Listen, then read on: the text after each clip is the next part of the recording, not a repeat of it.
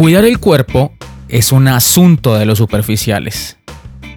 Este es el juicio de la mayoría de quienes se interesan por cultivar su intelecto o centrarse en aspectos del ser, diferentes a lo físico.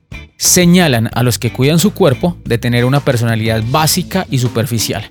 Algo light, pues el cuerpo es solo un estuche y lo que hay dentro es lo que verdaderamente vale.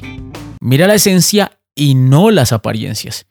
Ante visiones de este tipo, yo te invito a reflexionar con la siguiente pregunta. ¿Cuál es la casa? ¿Cuál es el templo donde habita el ser? Pues claro, es el cuerpo. Los que saben de biodecodificación o de las enfermedades psicosomáticas enseñan cómo el desequilibrio entre el cuerpo y la mente hace que los seres humanos seamos vulnerables a diversas enfermedades que surgen de dicha falta de equilibrio. Y no solo esto, sino que también un cuerpo sano es la representación coherente de una mente, un ser y un alma sana. Ya lo dice el viejo y reconocido refrán, mente sana en cuerpo sano. O al revés también funciona. Parece un simple juego de palabras, pero es mucho más que esto. Un cuerpo sano, bien alimentado, ejercitado, bien cuidado es el reflejo de un ser que también es cuidado.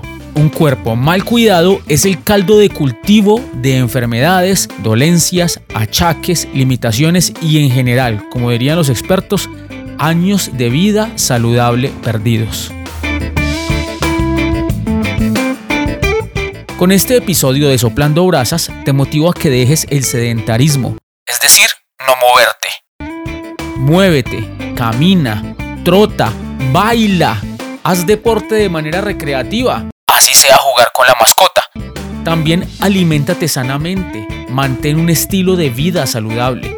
Corta con esos hábitos que tú sabes que te hacen daño y que te hacen vulnerable a enfermedades. Honra tu cuerpo.